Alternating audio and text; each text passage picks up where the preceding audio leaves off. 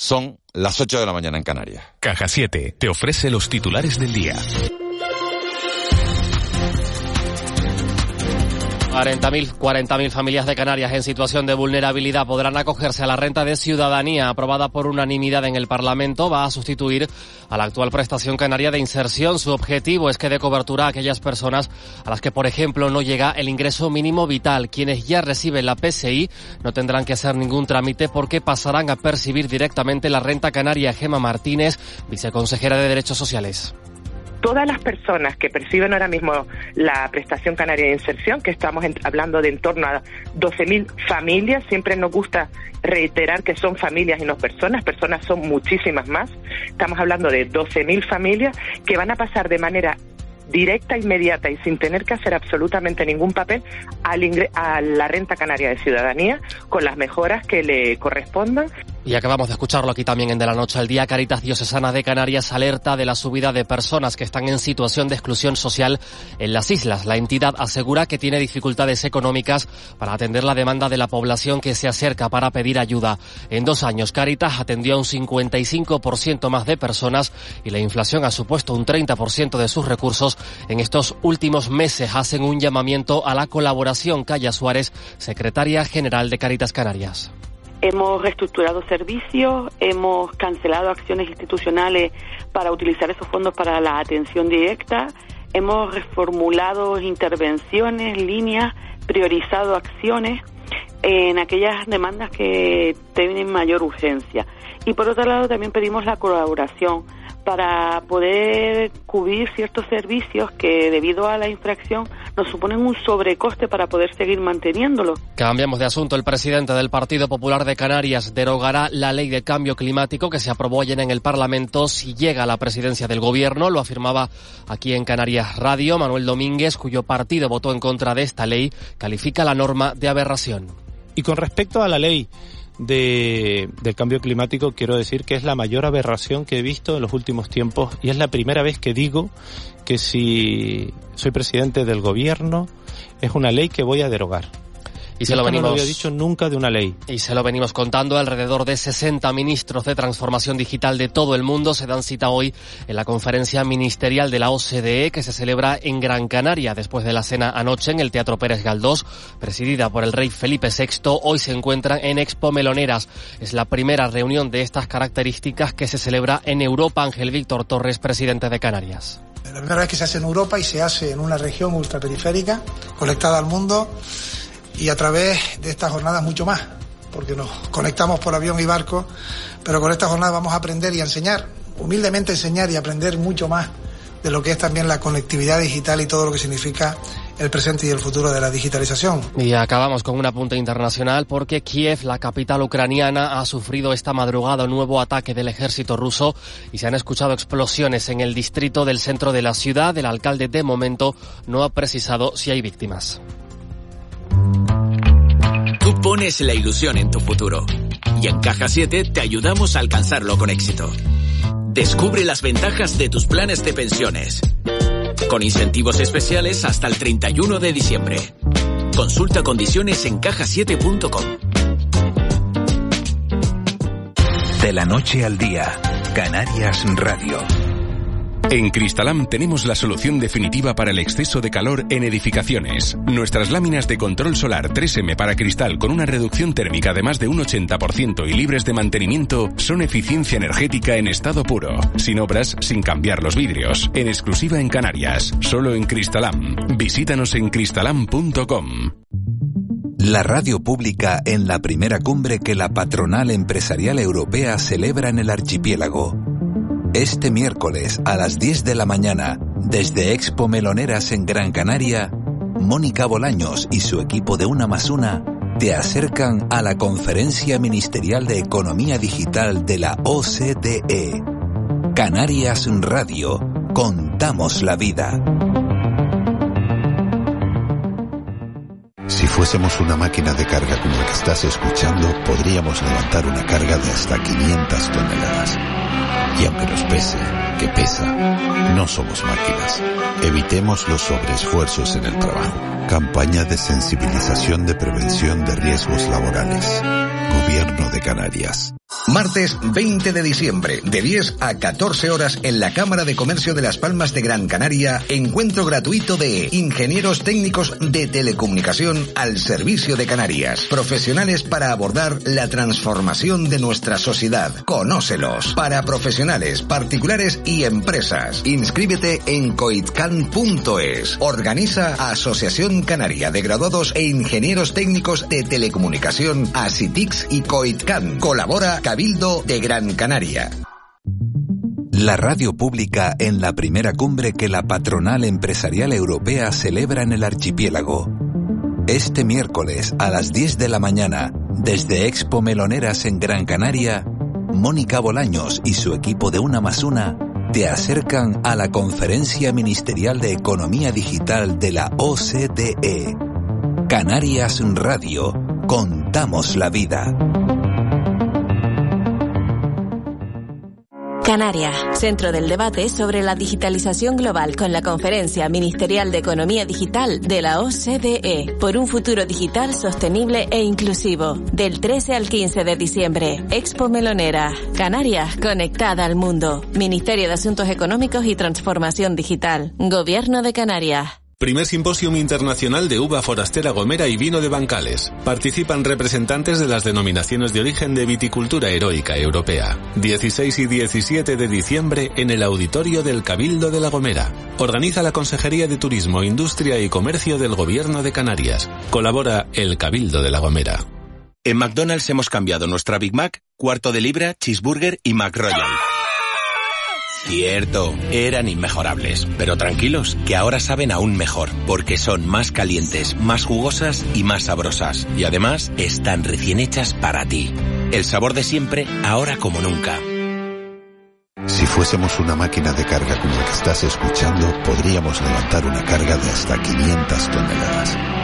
Y aunque nos pese, que pesa, no somos máquinas.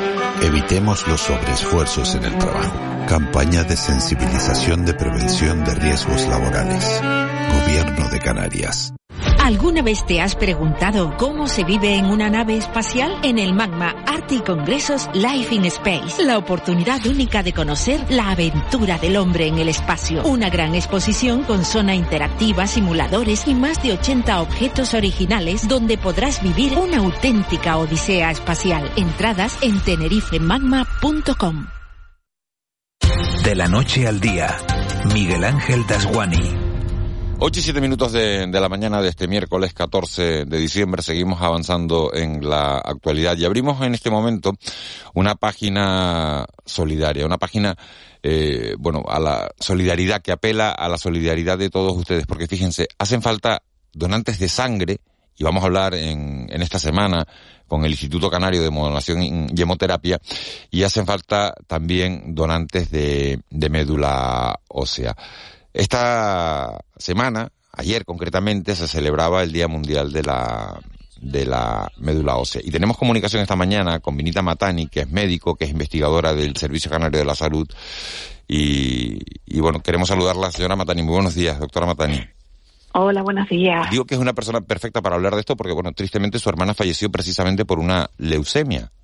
Efectivamente, el 12 de diciembre, justo, bueno, pues es el aniversario de su, de su fallecimiento y precisamente, bueno, pues es un día en el que tengo la sensación de que ya no puedo hacer nada más por él, pero que estoy convencida de que, de que cualquier cosa que hagamos para que otras personas se den cuenta de lo importante que es, pues podría salvar a, a otra persona, ¿no? Que mi hermano no tuvo esa suerte, pero que, que hay muchas, muchas posibilidades de poder ayudar a otras personas. Doctora, ¿qué significa ser eh, donante de médula ósea? En principio, eh, es un trámite muy sencillo.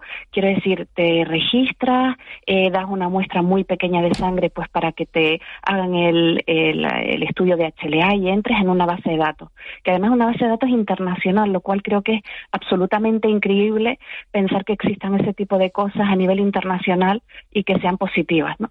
Y ese es el primer paso y, y bueno, eso lo único que implica es que estás dentro de una bola, de dentro de una, un montón de números, y que si alguien puede ser que necesite eh, tu médula porque sí que es compatible con esa persona, es cuando realmente te llaman. Las probabilidades de que te llamen, pues evidentemente son bajas, afortunadamente, pero estar en ese bombo es lo que realmente permite que haya más posibilidades de que puedas salvar la vida a otra persona.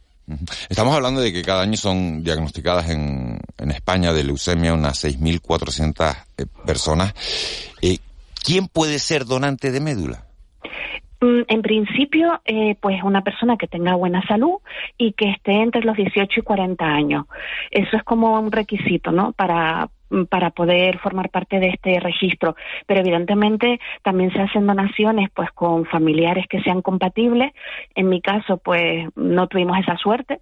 Eh, somos tres hermanos, mi hermana y yo éramos compatibles entre nosotras, pero con mi hermano no lo éramos. Pero eso afortunadamente pues eh, hay mucha gente que puede beneficiarse de eso, lo cual además es mucho mucho más sencillo. Y luego también están los trasplantes que se hacen de cordón umbilical, que también cada vez han ido en aumento y también facilitan esa posibilidad. Así que bueno, pues en principio es eso, o sea, tener buena salud, tener además un corazón enorme, porque poder ser donante en vida, ¿no? Que es algo que, que pensar que, que le puedes dar la vida a otra persona, porque ya les garantizo que cuando llegamos a, a este punto de tener que recibir una, una donación de médula ósea, es porque realmente si eso no ocurre, lo que va a ocurrir es la muerte de la persona. Eh, ¿Dónde nos inscribimos? Doctora. Bueno, pues aquí en Canarias tenemos eh, una página web del, del Gobierno de Canarias, el Servicio Canario de Salud, que se llama canarias.medulaocea.org Ahí tienen toda la información que se les amplía, hay un formulario de inscripción donde pones una serie de datos básicos. Y luego eh, hay que tener en cuenta que todas las islas tienen un, uno o varios puntos donde se hace luego esa extracción de sangre para hacer el estudio de, de, del HLA, para, para entrar en, el, en este registro internacional. Y lo que es muy importante es que entiendan que solo por inscribirse no se completa el procedimiento, ya que si no van a hacerse la extracción, no pueden entrar en el registro internacional. O sea que eso es lo que de verdad que les animo a que se inscriban, pero que luego cuando les llamen para citarlo, bueno, pues se pueden adaptar, hay, hay fórmulas para conseguir, hay horarios amplios, muchos días a la semana, y que es muy importante que vayan luego, por supuesto, a, a tener esa muestra, pequeñísima muestra de sangre que se toma para realmente entrar ya con todos tus datos en el registro. Doctora, eh, buenos días. Eh, buenos días. Yo soy donante, suponga usted, ¿no? Yo soy donante, me hacen la extracción de sangre y eh, encuentran que soy compatible con una persona, pues no sé, en otro punto del planeta, ¿no? ¿Qué ocurre a partir de ese momento? En principio, bueno, pues normalmente ni siquiera nos tenemos que desplazar, sino que en el propio hospital, donde hay una serie de hospitales de referencia, donde se puede hacer esa extracción de médula ósea para ser donada. Entonces, eh, habitualmente es un procedimiento bastante sencillo porque antes se hacía con punciones, eh, pues no, para alcanzar a la médula ósea que está en el hueso, que era un poquito más molesto y tal, pero ahora mismo la mayoría de, de esas extracciones se hacen con un procedimiento que es por sangre periférica, ¿no? Que no hay que hacer esas punciones. Pero eso ya depende luego del caso. Lo que sí es muy importante es que la gente sepa que, a ver, las probabilidades de que te llamen, yo llevo en ese, eh, en, en ese registro más de 10 años, no me han llamado nunca, pero sí conozco gente que les han llamado, pero que a veces pues ni siquiera, eh, eh, afortunadamente puedes encontrar a dos personas, dos, tres personas compatibles, pero luego se elige aquella que sea la más compatible para que luego también haya la menor cantidad de consecuencias pues de, incompatibilidades a posteriori, ¿no? Porque le salvas la vida, pero también es muy importante la calidad de vida que tenga esa persona después. Son procedimientos mucho más sencillos a medida que ha avanzado la ciencia, que además se les explica que todo el mundo tiene luego la oportunidad de, de bueno, yo me registro hoy, a lo mejor dentro de 10 años, cuando me llamen, pues o mi salud ha cambiado, o he cambiado también, pues mira, mi intención, o esto me da miedo, pues no pasa nada, o sea, eh, no nos comprometemos, ¿no? A decir, no, pues ya está, pues voy a donar y ya está. Así que la vida también cambia, pero estar en ese registro nos da la oportunidad de salvarle la vida a alguien. Yo de verdad que recomiendo que entren incluso en la página de la Fundación Joseph Carrera, donde podrán encontrar testimonios de personas que han donado y yo creo que eso también ayuda a entender el procedimiento. Eh, doctora Matanila, buenos días. La, la, ciencia avanza, como usted ha señalado, y también plantea pues, pues nuevas terapias, ¿no? Como por ejemplo esta de los linfocitos modificados, ¿no? Lo que técnicamente se, ha sido bautizado como CAR-T, ¿no? eh, en qué medida estas nuevas terapias van a ir sustituyendo con el tiempo, lo cual no supone en absoluto desanimar a las personas que nos escuchan para, para ser donantes de médula ósea a, a, otras mm, terapias como las de los trasplantes que, que bueno que ya llevan digamos un, un, tiempo consolidados no como como una práctica médica contra contra básicamente los, los bueno los tumores de la sangre no Sí, totalmente. O sea, eh, a mí me resulta increíble ver cómo esos avances de la ciencia, algunos tipos de leucemia incluso que hace 20 años pues no había ninguna opción, a día de hoy se pueden llegar a curar, ¿no?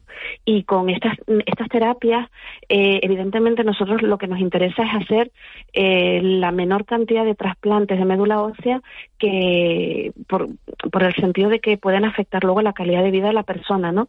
Te salvan la vida, pero es muy importante que luego después tú puedas tener una vida, mm, una vida aceptable, ¿no?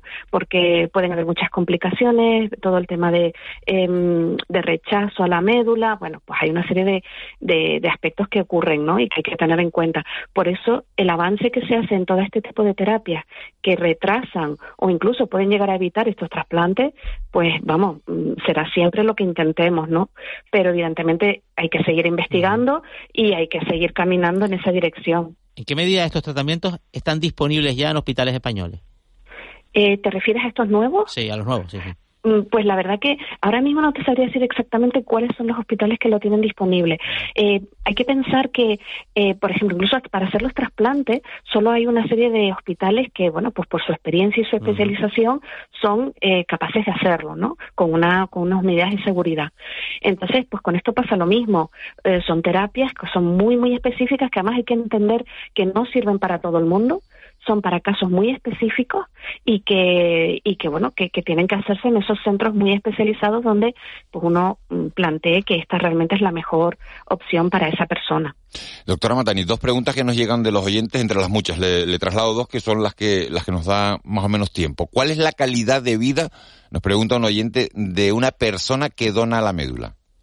Cuando donas la médula, vamos, mm, yo creo que, que mejora mejora porque te mejora eh, la sensación de, de aportar a este mundo porque realmente no hay complicaciones relevantes en ese sentido. O sea, para el que dona eh, yo de verdad les invito a escuchar los testimonios de otras personas y que, lo puedan hacer con toda la tranquilidad y que entiendan además que ahora mismo el primer paso es entrar en ese registro y luego después ya, de hecho cuando uno va a hacerse la extracción les explican con detalle qué es lo que podría pasar, ¿no?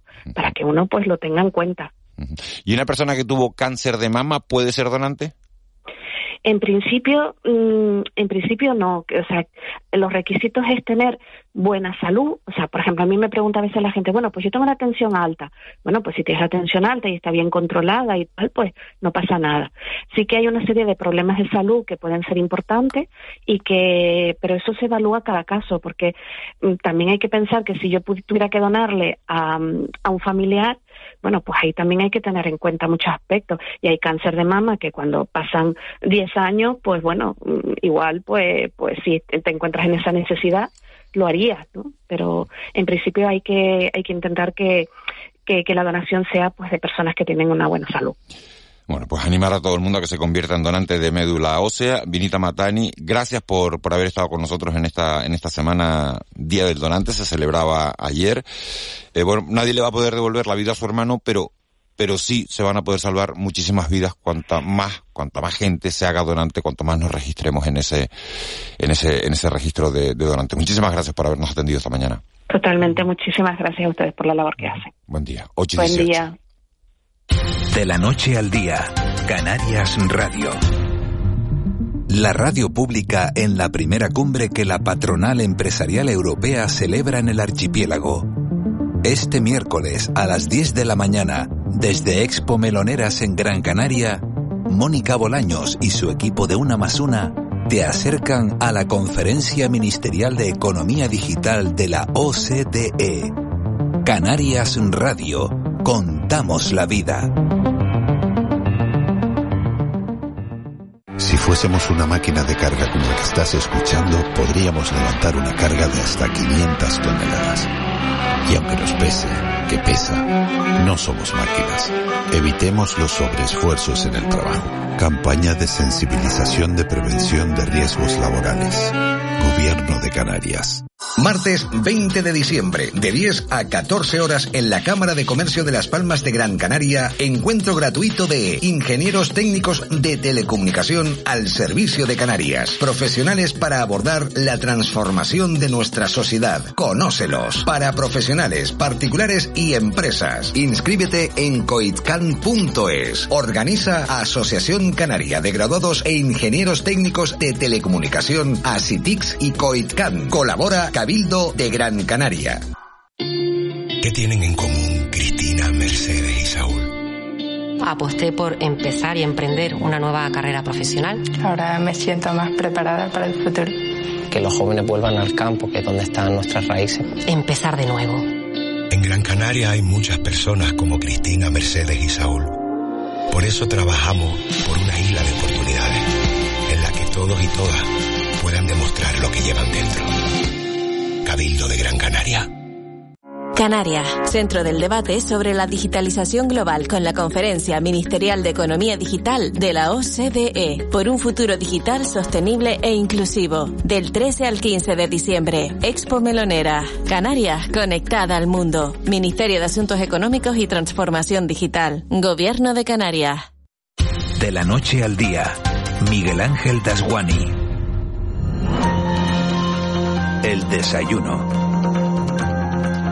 8 y 21 minutos de, de la mañana. Seguimos analizando la, la, actualidad del día. En esta recta final del año, también haciendo repaso de los temas que más nos preocupan a, a los canarios y, bueno, buscando soluciones y viendo las perspectivas que tenemos con vistas a, a, un futuro inmediato. Y uno de los temas que más nos preocupa ha sido siempre, ha sido en los últimos, en los últimos años, en las últimas, me atrevería a decir, décadas, el desempleo. Canarias sigue siendo una de las comunidades autónomas con más paro de todo el país, pero sí es verdad Tan verdad es eso, tan cierto es eso, como que en el último año, en los últimos 10 meses, la caída de, de, esa tasa de paro ha sido del 10%. Ha habido una mejora de un 10% en la tasa interanual. En esta mañana de radio queremos hablar con Gustavo Santana, que es viceconsejero de, de Empleo del Gobierno de Canarias. Señor Santana, muy buenos días. Buenos días. Me gustaría preguntarle precisamente por eso, si 2022 ha sido un buen año para el empleo en Canarias.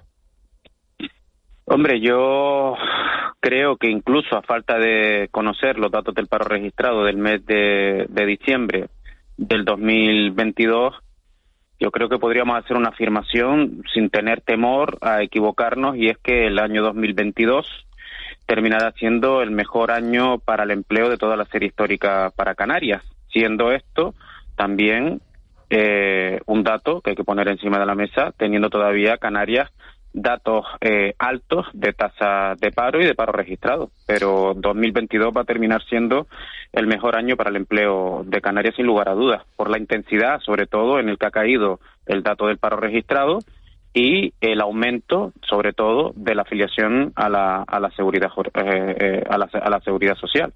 Señor Santana, tenemos, eh, es verdad que mejoran la, las cifras, pero seguimos teniendo a 186.000 personas apuntadas en esas listas de del paro, que quieren trabajar, que en teoría no pueden hacerlo, y nos encontramos con sectores como la hostelería, como los talleres de, de coches, que no encuentran trabajadores cualificados para eh, poder acceder a esos puestos de a esos puestos de trabajo. ¿Por qué se produce ese desfase y cómo es posible que haya 186 mil personas apuntadas en el paro y haya sectores que no encuentran personal? Hombre, yo creo que trabajadores hay, tú lo has dicho, pues, dicho, porcentualmente es imposible que si existieran, como ha dado un dato, ¿no? No sé si efectivamente sobre el sector de la hostelería, de la hostelería, 86 mil personas en, eh, como demandantes de empleo. No, no, digo 186 mil parados en total. Ah, Me refería, sí, sí, sí, sí, no, no, vale. no. Digo que faltan trabajadores en la hostelería, que faltan talleres, porque hablaban, eh, eh, trabajadores en los talleres de coches, mecánicos, porque hablábamos el otro día con, con la patronal del sector. Bueno, faltan trabajadores, pero hay 186 mil personas apuntadas en las listas del paro en Canarias. Yo, pues en la misma línea, ¿no? Porcentualmente y como demandantes de empleo existen eh, personas que estarán cualificadas para ocupar esos puestos de trabajo. Cosa bien diferente es que posiblemente con eh, las nuevas demandas empresariales que existen, exigiendo a lo mejor que se eh, ajusten a una serie de, de, nuevas eh, necesidades profesionales, pues habrá que hacer una actualización, una modificación de sus eh, procesos formativos, ¿no? Que en eso es lo que estamos, por ejemplo, con la formación profesional dual y haciendo un análisis recientemente en el Congreso de Empleo que hemos celebrado que eh, la velocidad en la que corren eh, los tiempos, la formación tiene que ser una formación continuada y adaptándose continuamente a las nuevas demandas de los sectores empresariales. Pero yo animo a lo mismo, animo a lo mismo. El Servicio Canario de Empleo está haciendo un esfuerzo de prospección para acercarse a todas las empresas de forma directa, no esperando que nos lleguen a llamarnos para decirles cuáles son las maneras y las formas y los métodos que tenemos para poder dotarles de una serie de personas a las que pusieran eh, contratar. Para eso también yo, yo entiendo que eh, nosotros, como servicio público, instamos a que las ofertas de empleo eh, también sean ofertas pues em, eh, agradables para que las personas puedan eh, eh, acceder o querer estar desempeñando esos puestos de trabajo. Por eso también insisto mucho en otro elemento que tiene que ver con la negociación colectiva para, en el caso de hostelería ya está resuelto, pero para otro tipo de sectores poder modificar, actualizar, modernizar los, los, convenios colectivos en el que sean también agradables para elementos tan sustanciales como puede ser la conciliación de la vida familiar y laboral o para el cuidado y la prevención de riesgos laborales, ¿no? Por poner algunas encima de la mesa. Pero yo creo que con los 186.000 demandantes de empleo que hay en Canarias, posiblemente haya muchos que pudieran estar perfectamente cualificados para acceder a los puestos que me estás diciendo. Algunos exigen más cualificación y otros menos. Eh, señor Santana, buenos días. Eh, con esto que, ha dicho de, propuestas agradables, eh, ¿quiere usted decir que, hay puestos que no se cubren porque realmente las, las, condiciones que se ofrecen son eh, pues imposibles de cumplir o, que no o que no permiten tener una vida pues pues no sé normal digna. Es tan sencillo como ajustarse al derecho laboral y a lo que dicen los convenios colectivos de referencia. O sea que hay ofertas que, no se, ajustan Hombre, yo creo que es tan solo echar una mirada en algunas eh, ofertas que no son directamente eh, dirigidas a los servicios públicos de empleo, que pueden estar en cualquier periódico o en cualquier eh, plataforma de que no sea mm, pública de, de, de ofertas de trabajo, que a veces las condiciones, yo creo que la gente también llega un punto en que sabe elegir y diferenciar de aquella oferta de empleo que a lo mejor no se ajusta a la necesidad o porque cumplo, porque quieren que se cumplan fehacientemente pues sus, eh, sus derechos laborales. Lo que no puede hacerse eh, en algunos sectores es hacer ofertas de empleo en el que, por ejemplo, no sabiendo que va a tener una jornada completa, los contratos de trabajo eh, no cumplan los requisitos de la jornada completa y sea contrato a jornada parcial. Lo digo porque nosotros también manejamos datos de la inspección de trabajo. Hemos celebrado recientemente una comisión operativa y a nosotros nos alerta de sobremanera pues el, afloramiento eh, de muchísimos empleos que no se ajustaban a la legislación laboral, especialmente en las jornadas de trabajo, ¿no? Incluso algunos que no han sido dados de altas y eso nos preocupa. Y yo creo que hay que decirlo. Hay que ser honestos cuando se dice por parte de todos los sectores y hacer un ejercicio que se necesita una serie de, de empleados o de empleadas, pero también que esas ofertas pues estén ajustadas a la normativa. Es que no, no, yo creo que es muy sencillo de entender, ¿no? Viceconsejero, buenos días. Eh, eh, todos estamos muy contentos con el, despliegue que ha tenido la, esta herramienta nueva de, de, los fijos discontinuos, ¿no? Eh, gracias a la, reforma laboral, pero al mismo tiempo ha abierto un debate que hemos tenido aquí en De la Noche al Día sobre el fijo discontinuo cuando no está trabajando, o sea, dos, tres meses, es un desempleado, debe computar como un desempleado. Yo creo que históricamente este tema está resuelto. Siempre se ha computado a los fijos discontinuos en, en, los datos del paro registrado eh, como eh, eh, personas no paradas, porque tienen, al fin y al cabo, una vinculación indefinida con una inactividad, inactividad temporal. Pero, no, pero, termino. pero, pero, termino. por desempleo. Pero termino termino, porque es que los datos de fijos discontinuos, cuando ustedes los ven, los datos del paro registrado comparativamente, porque esto tiene mucha incidencia en la actividad laboral, cuando la actividad laboral repercute de forma positiva, posiblemente esos fijos discontinuos estén trabajando casi toda la temporada. Pero es que el objetivo de esto, Juanma, es deslegitimar la reforma laboral. Y te voy a poner una serie de ejemplos para que vean el escenario al que nos están llevando y al que yo no voy a jugar. Porque lo que están buscando es intentar generar un clima, un espacio de desconfianza para cuando lleguen a gobernar, que es la gran aspiración, partidos como el Partido Popular, amparados con otros partidos de la ultraderecha, es cargarse la reforma laboral que está funcionando excepcionalmente bien. Cuando ponen de ejemplo informes que no tienen valor ninguno, como son los de absentismo laboral, lo que nos están diciendo, cuando confunden absentismo con bajas médicas, que lo que quieren es recuperar el despido por bajas de enfermedad que fue derogado del Congreso de los Diputados. Cuando cuando no se sientan a negociar los convenios colectivos, que es un derecho constitucional, el verdadero mensaje que nos están diciendo es que no se siente real cómodos realmente cómodos con la eh, recién aprobada, ya casi un año, reforma laboral que estaba condicionada a que vinieran los recursos económicos de Europa. Pero, lo que nos están anunciando es eso. Ustedes quieren, queremos deslegitimar el fijo discontinuo que siempre ha sido estadísticamente comparado como eh, eh, eh, se ha hecho desde el año 85 hasta ahora. Fantástico. Pero es que me parece una absoluta irresponsabilidad, porque ese mismo dato le sirve en Madrid para vender datos positivos que gobierna el Partido Popular, pero en otras comunidades autónomas o a nivel estatal le parece que el dato no refleja la realidad. La realidad es la que es y que el fijo discontinuo es un fijo y que tiene muchos más derechos asociados a las personas que están trabajando y tienen un vínculo con su empresa con el abuso de la temporalidad que se venía dando históricamente desde la crisis del 2008 y especialmente y sustancialmente con la reforma laboral del 2002.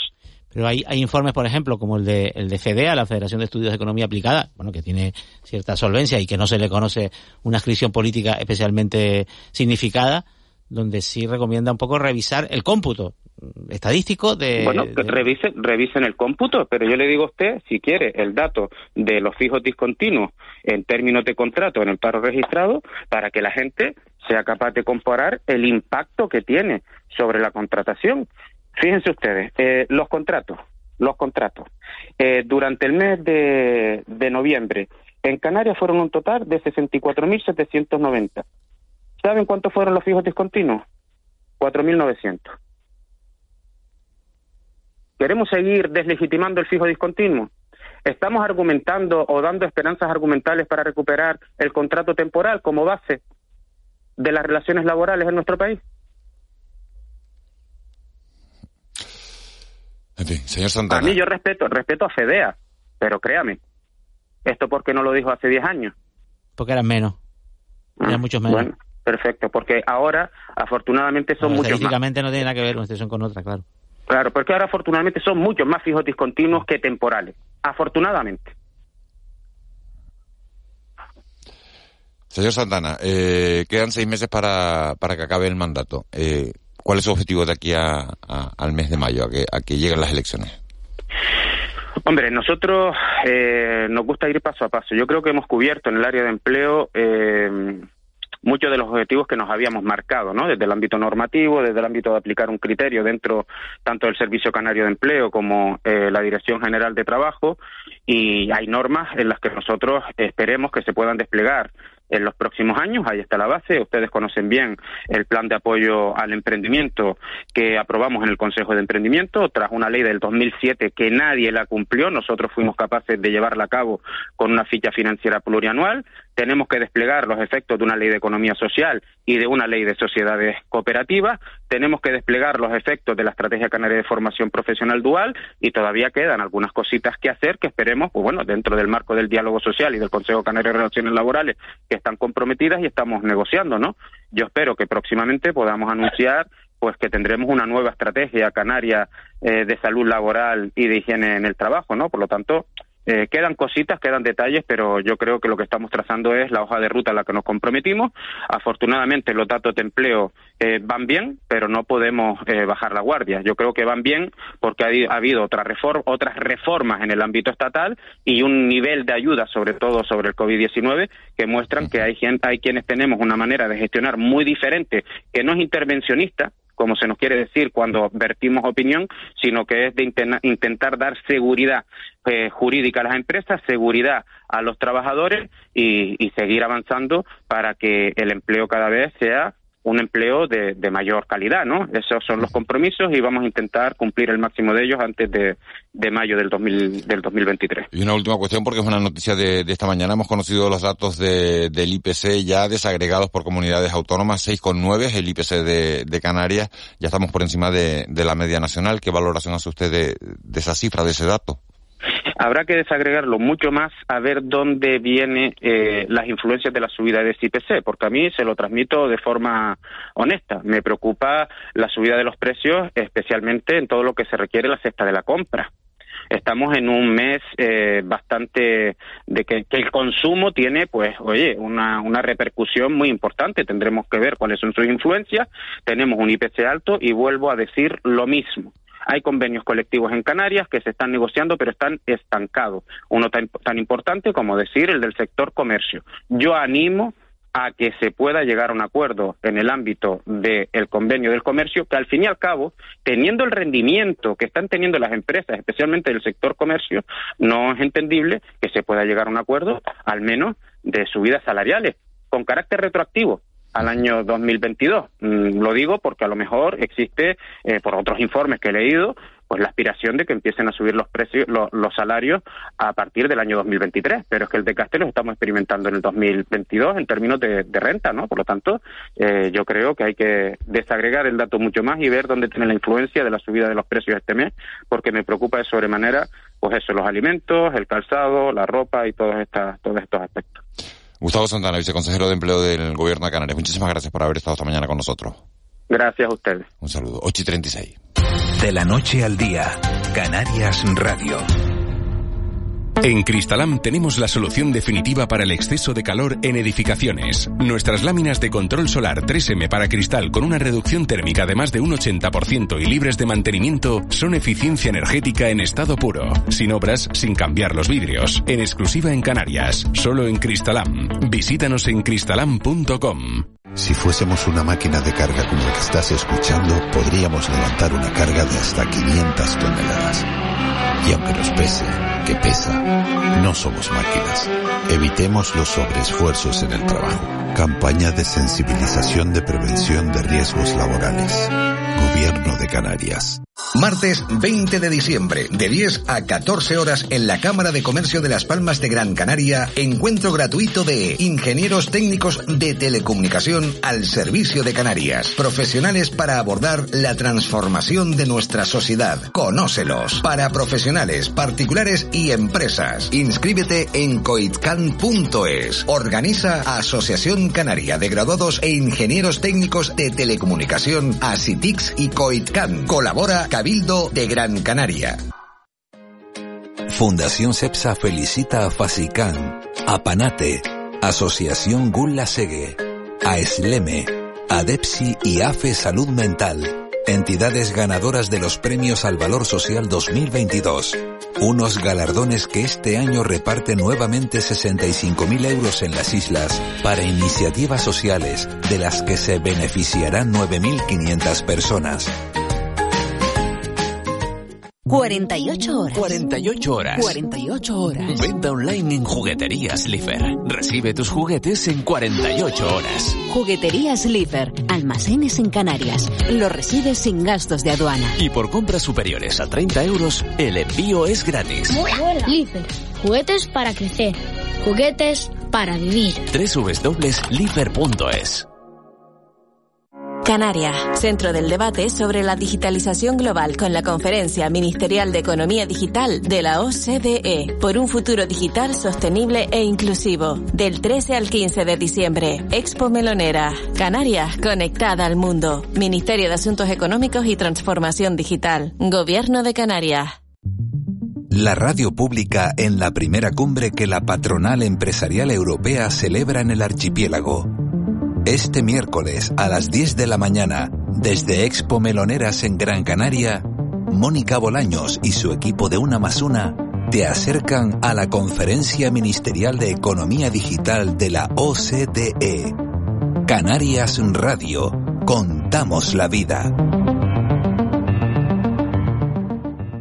Primer Simposium Internacional de Uva Forastera Gomera y Vino de Bancales. Participan representantes de las denominaciones de origen de viticultura heroica europea. 16 y 17 de diciembre en el auditorio del Cabildo de la Gomera. Organiza la Consejería de Turismo, Industria y Comercio del Gobierno de Canarias. Colabora el Cabildo de la Gomera.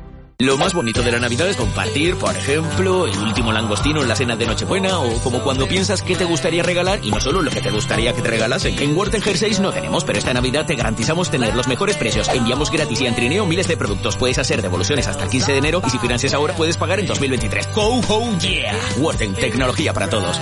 Canaria, centro del debate sobre la digitalización global con la Conferencia Ministerial de Economía Digital de la OCDE por un futuro digital sostenible e inclusivo. Del 13 al 15 de diciembre, Expo Melonera. Canarias, conectada al mundo. Ministerio de Asuntos Económicos y Transformación Digital. Gobierno de Canarias. De la noche al día, Miguel Ángel Dasguani. El mentidero. 8 y 40 minutos de, la mañana de este miércoles 14 de diciembre. Nos metemos en tiempo de tertulia, en tiempo de mentidero, en tiempo de análisis de la actualidad política, económica y social de este archipiélago y de este, de este país, de todo lo que es noticia. Siguen con nosotros Ángeles Arencibia y Juan y se incorporan desde la Isla del Hierro Sergio Gutiérrez. Sergio, muy buenos días. Hola, buenos días, saludos, Miguel Ángel, a todos. Y, desde la isla de La Gomera, José Andrés Medina. José Andrés, muy buenos días. Muy buenos días eh, desde La Gomera, saludos. Eh, ¿De qué se habla en La Gomera hoy? José Andrés. Pues evidente, evidentemente de, de, lo que va a acontecer este fin de semana, que lógicamente eh, ha sonado hace unos instantes eh, el anuncio de ese simposio eh, sobre la forastera Gomera. Eh, todo listo, todo preparado para, para asistir a esas jornadas, como digo, eh, que serán bastante interesantes. Y de hecho, lo que se pretende es poner en valor eh, la calidad de, los vinos de, de, esta isla y de esta tierra, eh, que si tenemos en cuenta, eh, en fin, son bastante laboriosos y además, como bien dice el anuncio, ¿no? su elaboración no está exenta de, de sacrificio, puesto que, que, la isla de La Gomera y su orografía así lo, lo, así es, lógicamente. En el hierro, en el hierro, Sergio, ¿de qué? ¿De qué están hablando bueno, hoy? Eh, en estos últimos días... ¿Cuál es el tema estrella? Hablaba, bueno, eh, tú sabes que el Hierro es una isla muy tranquila. Lo que se está hablando últimamente, o sea, ayer fue los 50 años que celebró el aeropuerto del Hierro. Eh, el, sin duda supuso un antes y un después en las comunicaciones con la isla, ¿no? Han pasado ya 50 años. ¿Ustedes qué edad tenían en 1972? Yo tenía dos. Yo cuatro. yo, yo, tenía... No, dime, Ángeles. No, no yo siete. primero. Yo siete. Siete. Yo cinco. Cinco años. Fíjate, soy la, la, veterana. Fíjate, pero yo el otro día cuando pero ya, el hierro existía ya, ya lo, ya lo había creado. Fíjate, Sergio, cuando, fíjate, ¿sabes lo que pensé? Porque claro, La Gomera está muy cerquita de, de Tenerife y siempre las comunicaciones marítimas, ¿no? Pero digo, sí. si el primer avión en el Hierro, que fue un avión militar, lo veía el otro día a, a los Sí. compañeros de la tele canaria, eh, fue un avión militar que aterrizó en 1972, Sí. antes de eso, claro, es que hubo un momento que, que, que, que los periódicos llegaban a las 12 de la mañana, a la una de la tarde, al día siguiente, ¿no? ¿Cómo ha cambiado Antes de todo eso, Miguel Ángel, eran los recordados y famosos correillos, ¿no? Llegaba eh, un día o dos días para llegar a Tenerife, y unas travesías, unas singladuras tremendas, ¿no? Fíjate, el nivel de incomunicación, eh, 50 años, eh, han pasado 50 años, pero es que el hierro ha ido avanzando en los últimos, ¿no? En los últimos años, ¿no? El, el, el caballo de batalla de la isla siempre ha sido eh, las comunicaciones con, el exterior, ¿no? y aún se, aún hoy seguimos batallando con mejores comunicaciones y con el exterior. Lo mismo que hace La Gomera, lo mismo que hace La Palma, ahora últimamente se vuelve a reivindicar, siempre se ha reivindicado desde el hierro un enlace directo con, con La Palma, eh, el hierro La Palma en avión, eh, aquellos famosos de Nice, aquellos aviones pequeños que cubrían ese trayecto, era 15 minutos de aeropuerto del Hierro al aeropuerto de, de Masón La Palma, ¿no? 15 minutos de trayecto y hay mucho reño en La Palma, ¿no? Y, y, y viceversa, ¿no? Y se vuelve a reclamar, eh, antes también iba un barco con La Palma, es decir, yo creo que las comunicaciones han bajado con el paso de los años, ¿no? En el tema de marítimo, en el tema aéreo, tenemos eh, más conexiones con Tenerife, con Gran Canaria fines de semana, pero se sigue pidiendo una conexión con, con La Palma, ¿no? Eh, bueno, voy a, meterme ya en materia con, los asuntos que marcan la, actualidad del día. Le pregunto a, los cuatro, abro el debate también a, Juanma y a, Ángeles que llevan desde primera hora de la mañana con nosotros. Eh, pero me gustaría empezar por ustedes. ¿Cómo, ¿Cómo están viviendo esta situación de acuerdos políticos raros, raros o por lo menos no habituales, en esta recta final de, la, de los mandatos? De, en el Cabildo Fuerteventura, por ejemplo, Sergio Lloret decidía ayer expulsar a los consejeros de, Coalición Canaria del grupo de gobierno. En el Cabildo de Tenerife resulta que el PSOE va a sacar los presupuestos adelante, se desmarca Podemos porque no quiere que, se incluyan en esos presupuestos dinero para el circuito del motor y, el PSOE va a sacar los presupuestos con el apoyo del Partido Popular. ¿Todo esto es normal en la recta final de, un eh. mandato o, o es que estamos viviendo un momento especial, José Andrés? No, evidentemente, Miguel y quien me escucha, eh, vamos a ver, es la nueva puesta en escena cíclica de todas las legislaturas donde eh, se dan las situaciones de, pactos entre grupos políticos. Evidentemente, cuando eh, comienza la legislatura, todo eso es eh, entre ellos miel sobre hojuelas, es un matrimonio recién estrenado y lo que ocurre en todo matrimonio que con el paso del tiempo, pues cada uno tiene su, su visión y su opinión diferente a la del otro. Y en este caso sucede siempre lo mismo, cada cuatro años se dan estas situaciones.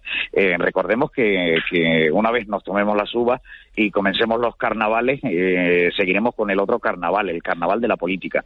Y ya, de hecho, los grupos de gobierno de las diferentes instituciones de nuestra tierra canaria, y no solo en Canarias, sino también lo hemos visto en estos días en, territorio eh, peninsular, eh, se están dando, bueno, pues eso, yo me voy a ir desmarcando, voy a ir marcando mi territorio de cara al electorado para convencer de que las próximas el mejor soy yo. Eh, nada nuevo bajo el sol. Es cíclico, es cada cuatro años siempre sucede lo mismo, bajo mi punto de vista. Ya lo hemos visto incluso en las declaraciones eh, que realizó eh, estos días en territorio nacional en referencia al tema de, del PSOE, el presidente de, la comunidad que se desmarca y además dice abiertamente que lo de la reforma de la ley de sedición y, y el delito de, de, de, malversación de caudal público, eh, bueno, pues que no está de acuerdo y que lo que está haciendo su presidente de partido, pues le parece poco menos que una ignominia.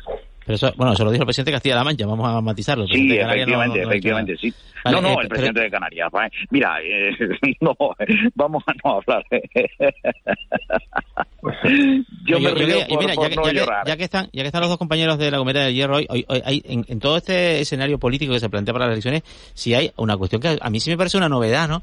Eh, en las elecciones del año 77, o sea, las Cortes Constituyentes, se elegía un senador Gomera Hierro, lo cual era una cosa que luego se quitó por, por fortuna, ¿no? Pues imagínate tú, que era como echar a pelear a dos islas a ver qué, qué, qué, candidato presentaban, ¿no? Ahora, eh, pero, pero, pero, sí, pero, pero disculpa, José Andrés, pero ahora sí hay planteada una alianza electoral entre un partido reño y un partido gomero, entre ASG y Asamblea de Reña. Claro, ¿cómo se ve esto en la Gomera? ¿Y cómo se ve esto en el Hierro? Porque es verdad que es algo que en la historia autonómica no se ha dado, ¿no? Bueno, en, el, en el caso concreto del Hierro se ve eh, con no cierto recelo, pero se ve también con cierto optimismo, ¿no? Eh, yo creo que eh, la, próxima, eh, la próxima legislatura puede ser la legislatura de las Islas Menores, de La Gomera y el Hierro. Lo tenemos claro, me imagino que el compañero de La Gomera coincidirá conmigo, que este año ha sido la legislatura de La Gomera. Es decir, yo creo que es la isla por proporción que más inversiones ha tenido esta legislatura, ¿no? Y, es normal, eh, el peso que tiene Casimiro Curvelo en el gobierno de Canarias, ahí está, y a mí me parece genial. Es decir, Casimiro Curvelo es un hombre fuerte en La Gomera y se hace fuerte en Canarias. Tiene que ser muy fuerte primero en tu isla para hacerlo luego en el resto, ¿no? Esto yo creo que puede extrapolarse, insisto, puede extrapolarse en las próximas elecciones si David Cabrera, después del acuerdo que ha llevado con Casimiro Curvelo, eh, con Casimiro Curvelo para el Parlamento de Canarias, nada más, ¿no? Puede tomar uno o dos más, dijo una vez, dijo hace tiempo Curvelo aquí en la radio, ¿no? Uno por Tenerife también está aspirando a tener uno más, Asamblea Socialista Gomera, ¿no? Eh, eh, David Cabrera podría ser parlamentario en las próximas elecciones. Las últimas encuestas que han salido eh, no se refleja eh, este nuevo partido, ¿no? El de David Cabrera, ¿no? Eh, el Hierro también veremos, ¿no? En este sentido, el Hierro quiere recuperar su eh, hegemonía en el Parlamento de Canarias, como aquella vez tenían famosa de los padrones, con Juan Carmelo Padrón y Tomás Padrón, cuando se hicieron fuertes en el Parlamento, todos lo recordaremos, ¿no? Y ahora se pretende aspirar a que la Gomera y el Hierro, sobre todo, tengan, vuelvan a tener voz y voz muy fuerte en el Parlamento de Canarias, ¿no? Están veremos, como, digo, y, estaremos atentos a ver lo que sucede en las próximas elecciones, ¿no? Sergio, eh, cuando oigo hablar en ese, lo que tú has explicado, ¿no? Que lo has explicado también, ¿no? Eh, bueno, ha sido la legislatura de La Gomera, por el peso que tiene eh, Casimiro Curvelo, que está muy bien, ¿no? Porque claro, eh, está muy bien que las islas que están más alejadas, menos pobladas, en fin, las circunstancias que, rodean a la ultra, ultra perificidad, pues se compensen. Pero después pienso también en, en, en lugares, ¿no? De las islas más pobladas que, que están en, en, peores, en mucha peor situación, ¿no? Y, y me refiero a polígonos, en fin, barrios que conocemos, ¿no? Que, no tienen medio de, ejercer esa presión, ¿no? Sí, tienes toda la razón, Ángeles, pero esto ha sido eh, un tema histórico, es decir, las dos grandes capitales canarias giran en torno a ellas mismas, ¿no?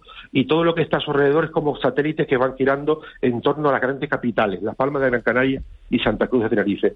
En esa, eh, en esa tiro hacia mí de las grandes capitales canarias, se olvidan no solo de las islas menores, sino de los barrios periféricos de cada, de cada isla. ¿no? Esto ha sucedido, se hacen macroproyectos eh, que giran todos en torno a las grandes capitales y se olvidan muchas veces vías eh, de acceso, circunvalaciones que son necesarias. ¿no? Esto. Eh, sí. Sí, bueno, ahí lo de lo de lo que comentas, evidentemente, eh, claro que sí. Aquí también, eh, pues se ve con buenos ojos que, que, en fin, que se dé eh, que o se posibilite que, que Agrupación Socialista Gomera, contando también con apoyo en, la isla del Meridiano, pues las, entre las dos sumen aún más, ¿no? Y se amplíe esa capacidad de, de, maniobra o esa capacidad de poder que tú llamas. Aunque yo no me gusta llamarlo capacidad de poder, yo entiendo y me gusta llamarlo como capacidad de gestión. Eh, no olvidemos que si Casimiro Curvelo eh, está en el Parlamento de Canarias eh, y está ejerciendo esa capacidad, según dice una de las contertulias, de, de, poder hacer presión, no es hacer presión, es también la capacidad de hacer gestión. Ángeles, gracias. entonces esa capacidad hacer gestión es la que distingue a un político de otro. Evidentemente sería de género tonto eh, que el señor Casimiro Cubelo, estando donde está y, teniendo la oportunidad que, le ha brindado el electorado, no ejerza eh, esa, esa, esa capacidad que, le ha sido otorgada. Evidentemente, eh, lógicamente, eh, como debía ser eh, cualquier eh, mandatario público, es mirar por su tierra y pedir por su tierra y por su isla, en este caso, y él lo ha hecho perfectamente. Y yo creo que eso, bueno, pues, en fin, los números están ahí, las cifras están ahí y los hechos están ahí. El resto de, de, mandatarios, pues, mire, si ven que su mm, ayuntamiento, su localidad está un poco abandonado, a la menos de Dios, pues ya saben lo que tienen que hacer, ponerse las pilas, reclamar inversiones y reclamar lo que lo que les corresponde, evidentemente. Yo creo que también capacidad de gestión, capacidad política. Lo que no se puede hacer un señor es dormirse los laureles y por el hecho de que, bueno, es minoría, eh, dejarse llevar y dejarse dormir. No, mire, hay que exigir, hay que pedir y hay que reclamar. José Andrés, estás hablando de, minorías y me gustaría tocar el tema también de, Fuerteventura, porque en Fuerteventura ha habido una ruptura de acuerdo, eh, de pacto de gobierno importante que, bueno, que se va a resolver en las próximas horas, que está en estos momentos en plena efervescencia, porque Sergio Lloret decidió ayer por la tarde expulsar a los consejeros de coalición Canaria, el Partido Popular, bueno, pues no sabe muy bien qué va a hacer. Eh, Juanma, ¿qué va a ocurrir en Fuerteventura y por qué se ha roto el pacto? bueno, pues se ha roto, mm, eh, se ha roto por, bueno, sí, una ruptura de cine, ¿no? Sí, una, pero ha dicho, sí, pero ha dicho, ha dicho el presidente que, esto no tiene que ver con Dreamland. Bueno, sí, vale, pero ha ocurrido después de lo de Dreamland y luego el presidente ha dicho que, es por, la compra, de, por la compra de un solar. ¿Qué solar es ese que quiere comprar? No, por una, sí, por, un, por una, una decisión de administrativa del Cabildo de la adquisición de, de un solar para una, para una infraestructura pública que, que Coalición Canaria rechaza, ¿no? Pero bueno, pero la crisis de relación entre los socios se ha producido, se ha producido después de, la controvertida votación sobre el proyecto Dreamland este de la ciudad del cine en, en, en, en Corrales. Aquí hay, aquí hay dos paradojas, ¿no? Cada uno un poco en el pecado tiene la penitencia, ¿no? Por un lado, Sergio Lloret dice que cesa a los consejeros de Coalición Canaria, que fue la fuerza más votada en el Cabildo en las elecciones de 2019 para garantizar la estabilidad. Claro, quedarse en minoría no sé yo si es la mejor manera de garantizar la estabilidad y Coalición Canaria se siente un poco, de, no sé si, bueno, pues, pues, pues, pues molesta con, con, Sergio Lloret por esta decisión cuando realmente Coalición Canaria, que había ganado las elecciones, fueron los que pusieron a Sergio Lloret de presidente del Cabildo Fuerteventura, siendo Sergio Lloret la cuarta fuerza política de, de, la isla, ¿no? Y luego se abre de cara a las elecciones, para mí un interrogante, que es qué va a hacer Sergio Lloret. ¿Va a presentarse en solitario? Con el riesgo incluso, pues no sé, pues de, tener una representación muy minoritaria, o va a retomar su alianza con Nueva Canarias, con la que compareció en las elecciones de 2019, ¿no? Así que eh, mientras tanto, el PSOE está como a verlas venir, esperando ahí en posición de favorito de cara a las elecciones al, Cabildo en 2023. Así que mm, la verdad es que el, patio Fuerteventura está bastante, pero bastante, bastante animado. todavía quedan unos meses hasta las elecciones, ¿no? Ya, ya ¿eh? está esto en, Lo que ha dicho Miguel Ángel, que hace el PP ahora. El grupo de gobierno con seis consejeros de 23, ¿no? O sea que, que ahí va a haber claro, con morena, ¿no? Es que si el PP se queda, si se va, se quedan dos. Hemos conocido esta mañana también, eh, ya eh, fuera de, de, la política, los datos de, del IPC. siguen subiendo los precios de los alimentos. Hemos visto que Canarias tiene una décima más que, que la media nacional, que, que, estamos por encima de la media ya en lo que se refiere a los precios. En el Hierro y en La Gomera, eh, Sergio, eh, José Andrés, ¿se nota esa subida de, de, los precios en, en la cesta de la compra? Se nota una brutalidad una brutalidad. La Gomera y el Hierro, perdóname, José Andrés, que te interrumpo, eh, la Gomera y el Hierro tienen las cestas más caras de Canarias. La última estadística, yo vuelvo a insistir con esto cada vez que se me pregunta por la cesta de la compra. Aún estamos esperando los datos del ISTAT, que los últimos fueron de octubre de 2020, ¿no? Eh, aún no hay datos de la cesta de la compra en Canarias, ¿no? Es decir, no sé por qué, no sé por qué no hay datos de la cesta de la compra en Canarias, pasados dos años, ¿no? La Gomera, el Hierro, el Hierro, la Gomera, tanto Monta Monta, tanto han sido las dos cestas más caras de Canarias, ¿no? De esto hace dos años. Ahora, con las eh, consecuencias de la guerra, con la eh, crisis que pasamos, después de una pandemia, la cesta de la compra, en el caso del hierro, es una, ha subido una auténtica barbaridad.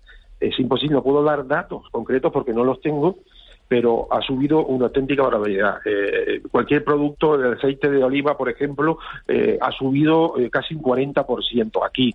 lo que es fruta y verdura, un 30%. Es decir, el incremento ha sido brutal, brutal. me imagino que en La Gomera estará pasando lo mismo, ¿no? Es decir, hay que sumar ya no solo este incremento debido a la crisis, sino debido a que vivimos eh, en unas islas donde el transporte de mercancías es fundamental y donde traer productos a La Gomera y al Hierro resulta mucho más caro que llevarlos a Tenerife. Esto es así y esto será siempre así se han intentado solucionar muchas cosas y no ha habido solución para esto, ¿no? Eh, hoy decía el señor Santana, aquí con ustedes, Miguel Ángel, que están los convenios estancados como el sector del comercio. Bueno, pues que se desastaquen, ¿no? Eh, y que se arregle esta situación de una vez. Yo no sé si en los gobiernos de turno están poniendo algo de su parte para intentar solucionarlo o no. Lo cierto es que, y ahora Navidades aún mucho más, ¿no? Yo, creo, Sergio, Sergio, eh, Ángeles, José Andrés, creo que todos nos estamos estrujando el cerebro un poco. En, se ha anunciado un paquete de medidas para contener el incremento del precio de los alimentos, que es ahora mismo el problema. Cuando decimos que en Canarias tiene una, una, inflación del 6,9, que ya está por encima de la media española, como dijo Miguel Ángel antes, eh, es debido sobre todo a la inflación subyacente, o sea, eh, los alimentos ahí juegan un papel determinante. Y, claro, para contener el incremento de la cesta de la compra en general y en particular en la Gomera y el Hierro, ¿cuál sería la receta? ¿Poner tope a los precios? ¿Dar ayuda a, para mí es un dilema que tiene ahí el gobierno sobre la mesa. Pero tenemos que hablar de el, proyecto que ha anunciado Pedro Sánchez para todo el país, ¿no? Es decir, que Gomera y Hierro también tienen, hombre, tienen sus peculiaridades, pero pero dentro del paquete, y, yo lo que me pregunto es que lo que presentará Pedro Sánchez, eh, como Yolanda Díaz, eh, eh, si va en la línea de lo que, lo que intentó conseguir Yolanda Díaz, y, que, y, que, y que se encontró todo tipo de de bueno de, de, de, de, de frentes, ¿no? Como no sean las medidas de, de, Yolanda Díaz, cualquier otra medida sería aceptable, ¿no? Eh, lo del control de precios eh, y retrotraernos a aquella época de, las cartillas de racionamiento va a ser que no. Eh, vamos a ver, ejercer o que el gobierno ya también controle los precios de, de, los alimentos ya o determinados alimentos o quiera crear esa bolsa de, de, alimentos de primera necesidad y ponerles un tope a los precios me parece cuanto menos escatológico, ¿no? Básicamente porque eh, donde hay que poner remedio, donde hay que poner el foco, bajo, mi, punto de vista, es en la producción, evidentemente. Eh, ¿Por qué eh, tenemos los precios que tenemos? Eh, se han disparado, evidentemente, por el precio de la energía. O sea, las empresas producen y producen eh, mediante energía, que la necesitan. Al subirle la tarifa, eh, la empresa va a repercutir, eh, lógicamente, como debe ser, el precio de, de, lo que paga en el producto, que al final lo, lo repercute en el usuario, o sea, en los consumidores. quizás por donde hay que atacar la, la, pescadilla esta que se muerde la cola es precisamente por, por la producción, es donde comienza el producto, es donde la elaboración, ese proceso. Ahí es donde hay que incidir. luego las medidas de ayudas al, al transporte de mercancías para las islas eh, menores o, las periféricas, pues también sería otra medida bastante interesante. Pero quizás primero por donde habría que atacar el problema es en la producción, en que las empresas puedan producir eh, sin tanto coste eh, y lógicamente pues no lo repercutan en, en, el consumidor, que es donde hay que atajar el problema. Ah, lo demás, pues mire, son cantos de sirena y son zarandajas. De todas maneras, no olvidemos que hemos pasado una pandemia. este país sufrió eh, un parón total y absoluto en su economía. Eh, hay que recuperar todo eh, todo ese dinero que, que hubo que... que José Andrés, al grano que nos quedan 20 segundos. Entonces, claro, ahora estamos pagando también una parte de ese parón económico y, eh, por otro lado, eh, en fin, la excusa de la guerra de Ucrania, que también viene al pelo, para que determinados sectores, mm, digo, una excusa para determinados sectores, cuidado. Eh, no lo, siento, lo siento, pero no podremos reabrir el, debate. José Andrés, que eres hombre de radio, mensajes concisos